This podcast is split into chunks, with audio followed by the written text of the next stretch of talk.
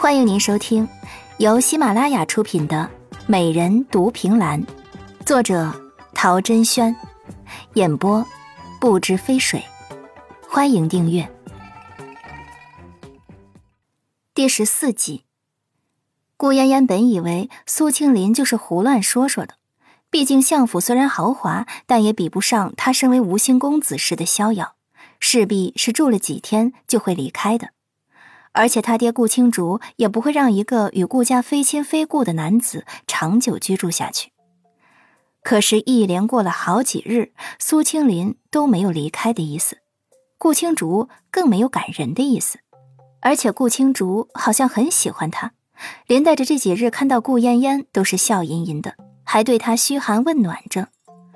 这一切让顾嫣嫣觉得他们一个个都被洗脑了，中了邪。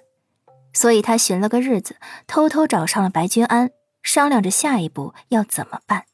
但白君安听了，却毫不在意的说：“既然都主动上门了，你就叫你爹去向皇上讨个御封，让你和吴兴公子尽快完婚。这样一来，你当初夸下的海口岂不是就完美合上了？反正你也老大不小了，再不出嫁都成老姑娘了。哼，打死我也不要嫁给他。”顾嫣嫣猛地把手里的杯子砸在了桌面上，只听那杯子发出轻微的“咔”的一声声响，杯壁上竟然出现了裂缝。你是不知道这个人的心狠手辣，他在我爹和下人面前是一套，和善的不得了；对我的时候，那就是奸诈狡猾，活生生的一只千年老狐狸，对我各种威胁。就连我今天好不容易出来一趟，都是花了不少脑子寻来的借口。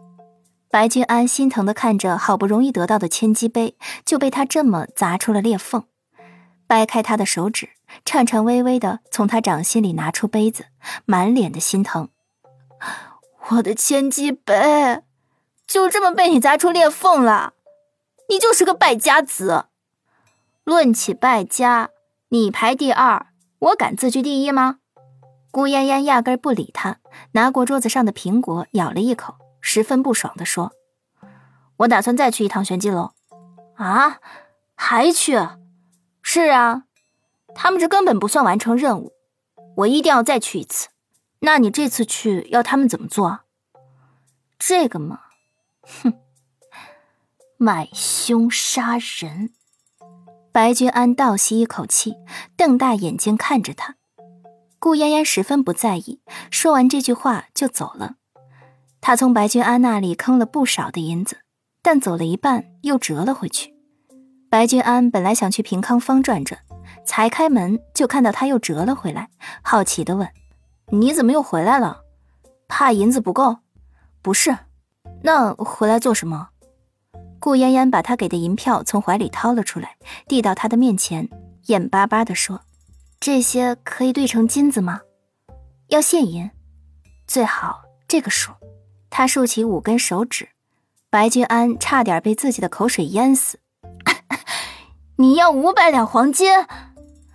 我刚才想了想，与其去玄机楼花费更多的金钱处理掉苏庆林，不如直接给他钱，让他走人。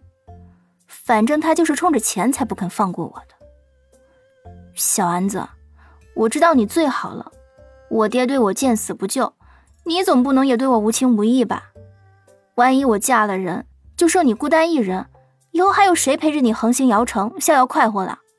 顾嫣嫣可怜巴巴的模样，让白君安不忍心拒绝，遂答应他七日后一定给他金子。于是成功忽悠了白君安的顾嫣嫣，心情十分爽快的回了相府。本集已播讲完毕，亲爱的听众朋友，请您订阅关注，下集更精彩。